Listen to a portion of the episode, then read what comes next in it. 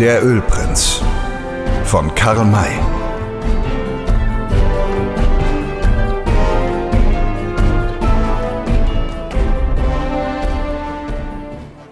Er wendete sich ab zum Zeichen, dass er kein Wort mehr sagen werde. Nun wurden den Weißen die Taschen geleert.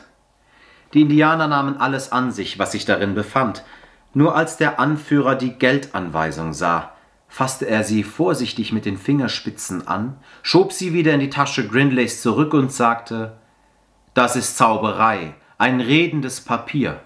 Kein roter Krieger nimmt ein solches in die Hände, denn es würde später alle seine Gedanken, Worte und Taten verraten. Mittlerweile war der Tag so weit vorgeschritten, dass es am See schon dunkel zu werden begann. Die Indianer wären hier die Nacht über geblieben, doch trieb sie der starke Ölgeruch davon. Die Gefangenen wurden auf ihre Pferde gebunden. Dann ritt man fort, durch die Schlucht zurück und ein Stück in den Wald hinein, wo es Wasser gab. Hier saßen die Indianer ab, banden die Gefangenen an drei Bäume und trafen ihre Vorbereitungen zum Lagern. Sie schienen sich an dieser Stelle vollständig sicher zu fühlen, aber das war ein Irrtum. Hätten sie gewusst, was hinter ihnen geschah, so wären sie gewiss so weit wie möglich fortgeritten. Mokashi nämlich, der Häuptling der Nichoras war, als die Weißen ihn verlassen hatten, so vorsichtig gewesen, die Spuren der Navajo-Kundschafter noch einmal genauer zu untersuchen. Er hatte vorher schon gesehen, dass außer den zwei Ermordeten noch ein Dritter da gewesen war. Nun wollte er wissen, wo der Dritte geblieben war. Nach längerem Suchen fand er die Fährte. Sie führte auf einem Umweg auf die Spur der Bleichgesichter und dann hinter ihnen her. Dieser Navajo will sich an den Mördern rächen. Er folgt ihnen.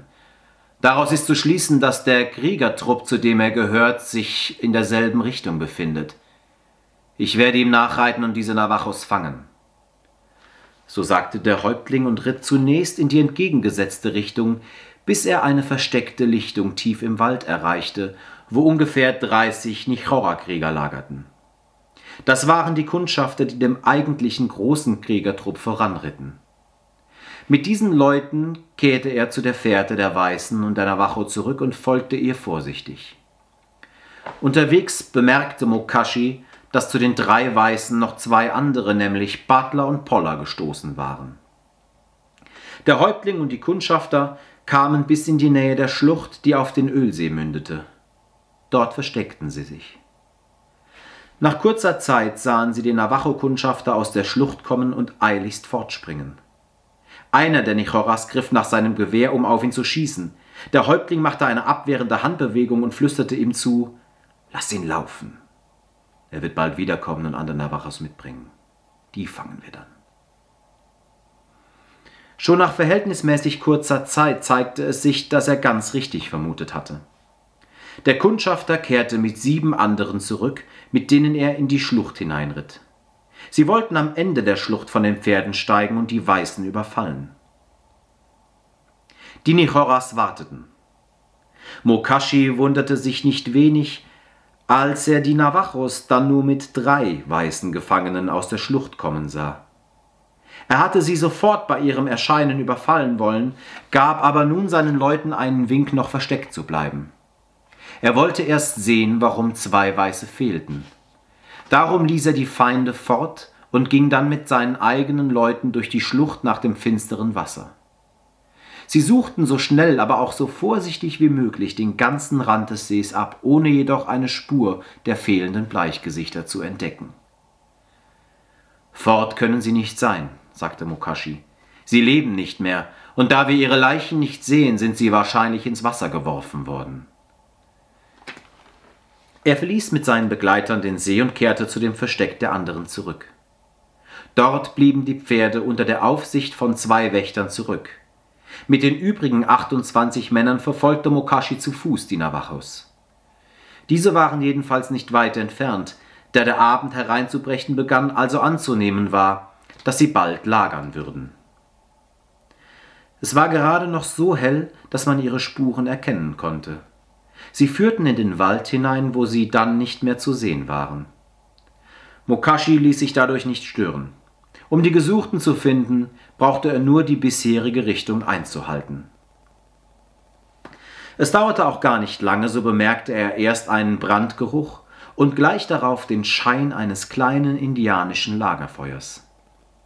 Er flüsterte seinen Leuten zu, diese Navajos sind keine Krieger, sondern junge Knaben, die keinen Verstand besitzen. Welcher Kundschafter brennt es nachts ein Feuer an? Meine Brüder mögen sie umzingeln und sobald ich den Kriegsruf hören lasse, sich auf sie werfen.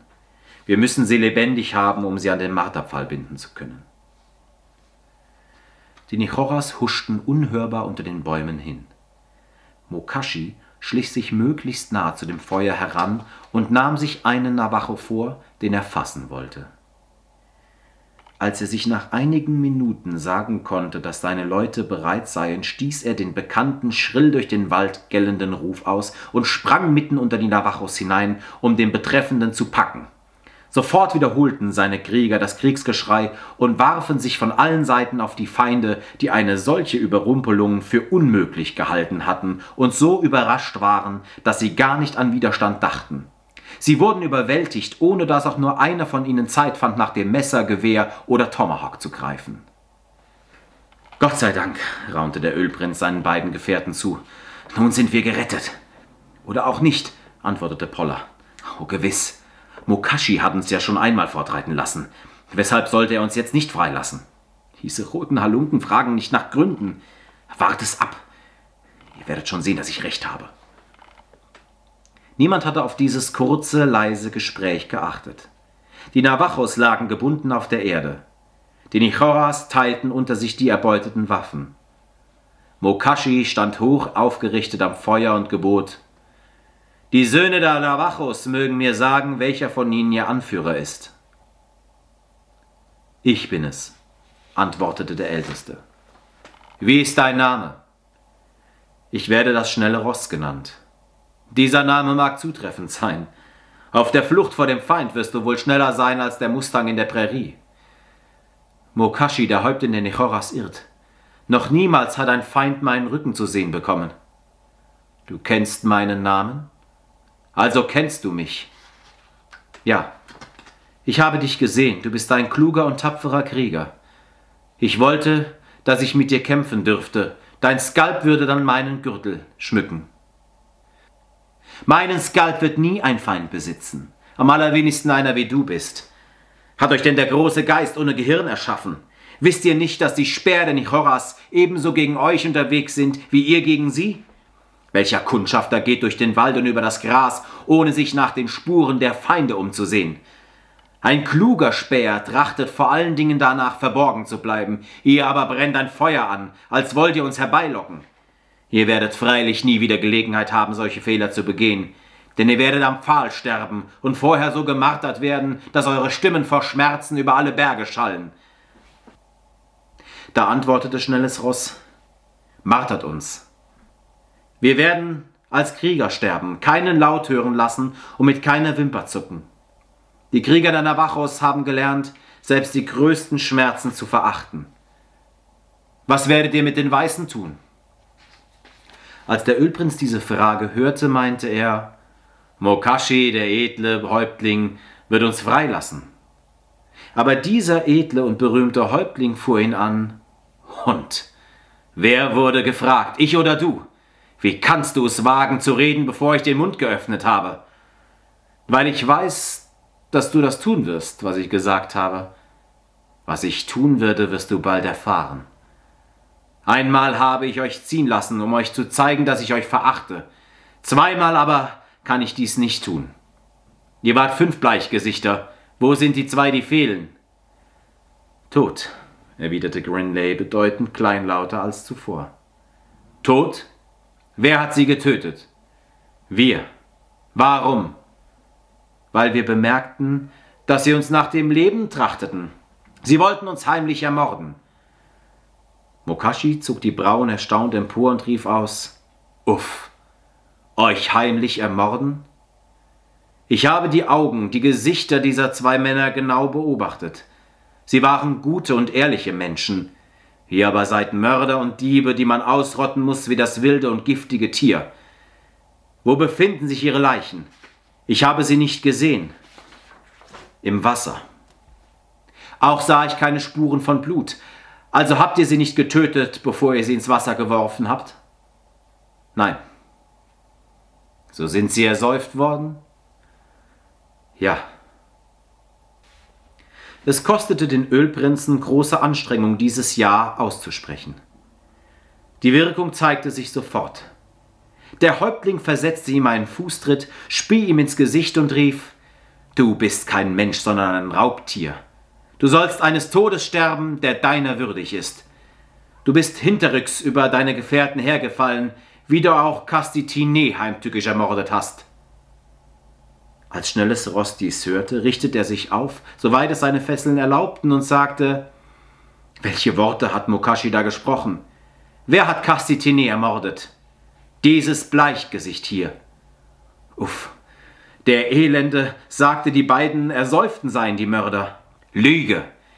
Er selbst hat sich ja mir gegenüber gerühmt, die beiden Sperder Navajos getötet zu haben. Der feige Schurke bebt nur vor Angst und schiebt die Schuld den zwei ehrlichen Männern zu, die er ermordet hat. Die zwei erschossenen Speer und die beiden ermordeten Bleichgesichter sollen fürchterlich gerecht werden, obgleich keiner von ihnen zu meinem Stamm gehört hat. Seht diese drei weißen Männer vor euch liegen, ihr roten Krieger. Sie werden Qualen erleiden müssen, ohne sterben zu können, und dann am Ende ersäuft werden, wie sie ihre Opfer auch ersäuft haben. Hau, ich habe gesprochen. Mokashi spie dem Ölprinzen nochmals ins Gesicht, gab Butler und Poller je einen kräftigen Fußtritt und wendete sich dann von ihnen ab. Nunmehr wurde ein Krieger fortgeschickt, der die Pferde holen musste. Als sie kamen, wurde getrocknetes Fleisch aus den Satteltaschen genommen und das Mahl eingenommen. Die gefangenen Navajos bekamen auch zu essen, die drei Weißen aber erhielten keinen Bissen. Verteufelte Geschichte, flüsterte Butler seinem Stiefbruder zu. Dieses vorgebliche Ersäufen bricht uns den Hals. Es wäre doch vielleicht besser gewesen, die Wahrheit zu sagen. Nein, antwortete der Ölprinz. Die Roten hätten den Bankier und den Deutschen befreit, ohne dass sich unsere Lage dadurch verbessert hätte. Vor allen Dingen wären wir um die Anweisung gekommen. Was nützt uns die Anweisung, wenn wir am Marterpfahl braten? Noch ist es nicht so weit. So hast du noch Hoffnung? Natürlich. Ich befinde mich nicht zum ersten Mal in einer solchen Klemme und bin immer mit einem blauen Auge davon gekommen. Und selbst wenn sie mich an den Marterpfahl binden werden, halte ich doch immer Hoffnung aufrecht, bis sie mir den Todesstoß versetzen. Es hat, wie du weißt, schon mancher am Pfahl gehangen und ist doch gerettet worden. Er hatte Freunde, die ihn befreien. Wen aber haben wir? Keine Menschen, der um unseretwillen wagen würde, mit den Roten anzubinden. Wenn die Befreiung nicht uns selbst gelingt, so sind wir verloren. Er hatte nur zu Recht. Wenn sie es wert gewesen wären, Freunde zu besitzen, so hätten sie jetzt die Hilfe aus der Not viel, viel näher gehabt, als sie geglaubt oder auch nur ahnen konnten. Es waren Helfer da, nämlich Old Shatterhand und Winnetou. Diese beiden Männer waren, nachdem sie den Ölprinzen mit seinen Begleitern belauscht hatten, sogleich entschlossen gewesen, diesen fünf Männern nach dem Gloomy Water zu folgen. Dadurch aber, dass sie vorher nach dem Pueblo mussten, um die gefangenen Carmacus zu befreien, hatte Grinley einen Vorsprung von zwei Tagesreisen bekommen. Eine dieser Tagesreisen war ihm freilich dadurch verloren gegangen, dass er Butler und Poller nach dem See vorausgeschickt hatte und einen ganzen Tag liegen blieb. Und die zweite Tagesreise wurde beinahe dadurch wieder eingebracht, dass Winnetou und Old Shatterhand die besten Pferde der Pueblo-Indianer mitgenommen hatten. Der Ritt ging also schneller als vorher vonstatten. Überdies folgte man keineswegs den Spuren des Ölprinzen. Der Apache wusste einen Weg, der durch Umgehung verschiedener Bodenschwierigkeiten rascher ans Ziel führte und so kam es, dass der Reitertrupp kurz vor Abend höchstens noch zwei Stunden zu reiten hatte, um den See zu erreichen. Das war eine Leistung, die umso mehr anerkannt zu werden verdiente, als sich Frauen und Kinder dabei befanden. Vom Pueblo bis hierher war man auf keine einzige Fährte getroffen. Jetzt aber vereinigte sich die Wegrichtung, die Winnetou nahm, mit der des Ölprinzen. Das geschah auf einer Lichtung, die mehr eine Waldwiese als eine Prärie zu nennen war. Man sah die Spur der Verfolgten als ziemlich breite und gerade Linie darüber hingehen. Der Zug hielt an. Winnetou und Old Shatterhand stiegen von ihren Pferden, um die Fährte zu untersuchen. Die anderen blieben im Sattel sitzen. Sie waren gewohnt, den beiden berühmten Männern den Vortritt zu lassen. Selbst Sam Hawkins, so erfahren und listig er auch war, pflegte sich erst dann der Sache anzunehmen, wenn er von den beiden dazu aufgefordert wurde. Die Spur schien schwer lesbar zu sein, denn Old Shatterhand folgte ihr vorwärts, während Winnetou sie rückwärts abschritt, bis beide wieder umkehrten. Sie stießen gerade da, wo die Reiter hielten, wieder zusammen, so dass die anderen hörten, was sie mitzuteilen hatten. Was sagt mein roter Bruder zu dieser Spur? fragte Old Shatterhand seinen Freund. Ich habe noch selten eine Fährte gefunden, die so schwer zu deuten ist. Winnetou blickte gerade vor sich hin in die Luft hinein, als ob die Erklärung dort zu lesen sei, und antwortete mit der ihm eigenen Bestimmtheit Wir werden morgen drei Gruppen von Menschen sehen, Bleichgesichter und Krieger von zwei Nationen. Ja, das meine ich auch. Die Roten werden die Navajos und die Nichoras sein. Diese drei Gruppen befinden sich augenblicklich am Gloomy Water, um einander zu beschleichen. Mein weißer Bruder hat die Spur richtig gelesen. Erst sind hier fünf Pferde geritten. Das waren die Bleichgesichter, denen wir folgen. Dann kam ein einzelner Reiter, ein Indianer, und später folgte ein Trupp, der wohl aus dreimal zehn roten Männern bestehen kann. Nach diesen Worten blickte er nach Westen, um sich über den Stand der Sonne zu unterrichten, und fuhr fort. Es wäre vorteilhaft, noch heute das Gloomy Water zu erreichen, aber die Zeit ist zu kurz und die Gefahr zu groß. Was sagt Old Shatterhand dazu? Ich gebe dir recht. Ehe wir am Wasser ankämen, wäre es Nacht, also zum spät, um noch etwas vornehmen zu können. Wir würden nichts sehen, aber im Gegenteil von den Feinden bemerkt werden. Und schließlich ist es zu bedenken, dass unser Trupp nicht aus lauter Kriegern zusammengesetzt ist. Sehr richtig. Wir können erst morgen früh, wenn es hell geworden ist, an das Wasser und werden lieber bald Lager machen. Wo? Winnetou kennt einen geeigneten Ort, der eine Stunde vom Gloomy Water entfernt ist. Dort kann man sogar ein Feuer anbrennen, das weder gesehen noch gerochen werden kann. Meine Brüder mögen mir dorthin folgen. Damit war für ihn die Sache entschieden und geordnet. Er ritt weiter, ohne sich umzusehen, ob die anderen ihm auch folgten. Old Shatterhand aber blieb, denn er sah mit leisem Lächeln, dass die Westmänner jetzt von den Pferden stiegen, um nun ihrerseits die Fährte zu untersuchen. Sie suchten hin und her, teilten sich leise ihre Meinung mit und schienen sich nicht einig werden zu können. Da mahnte Old Shatterhand endlich: Macht, dass ihr fertig werdet, Meschurs. Winnetou ist schon weit fort, dort, er verschwindet schon im Wald. Die Westmänner saßen wieder auf und ritten im Trab weiter, bis sie den Apachen erreichten. Noch ehe die Sonne ganz verschwunden war, lenkte dieser links von der Fährte ab in den Wald hinein, wo sie bald an eine Bodenvertiefung kamen, die aussah, als sei hier ein Schacht oder ein Stollen zusammengestürzt. Der Apache zeigte hinab und sagte, da unten werden wir lagern. Stellen wir hier oben eine Wache her, so dürfen wir unten ein Feuer anzünden, ohne dass ein Feind uns entdecken vermag. Es ging nicht sehr steil zur Tiefe, so dass die Pferde ohne Schwierigkeiten hinabgeführt werden konnten. Sie fanden an den Zweigen der dort stehenden Büsche genug Futter für die Nacht. Oben blieb ein Wächter stehen und unten wurde ein Feuer angezündet, an dem das Abendessen bereitet wurde. Das Gespräch drehte sich natürlich um den morgigen Tag. Doch wurde die Unterhaltung nicht lange fortgeführt, weil nach dem langen Ritt alle so ermüdet waren, dass sie sich bald niederlegten. Bevor Old Shatterhand und Winnetou dies taten, hielten sie noch eine kurze Besprechung.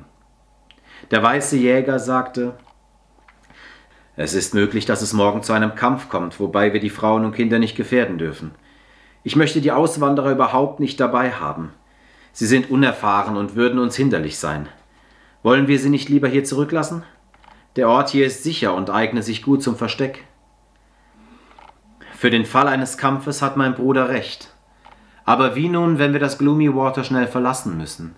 Vielleicht bleibt uns keine Zeit, hierher zurückzukehren und diese Leute zu holen. Es steht allerdings zu erwarten, dass wir uns beeilen müssen. Ich fürchte, dass die Innsmen die fünf Weißen gefangen nehmen. Winnetou denkt, dass dies schon geschehen ist. Dann müssen wir schnell hinterher sein, um sie zu befreien.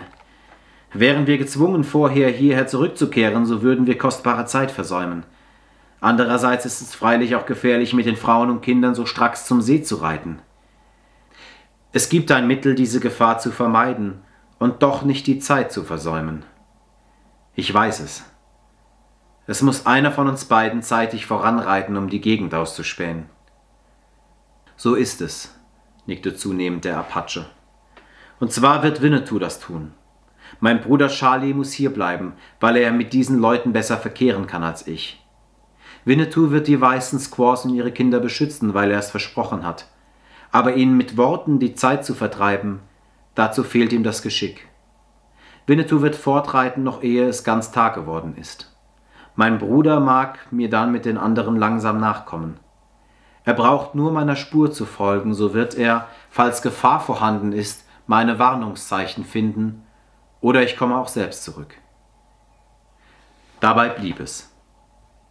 Als Old Shatterhand am nächsten Morgen erwachte, war der Apache schon fort.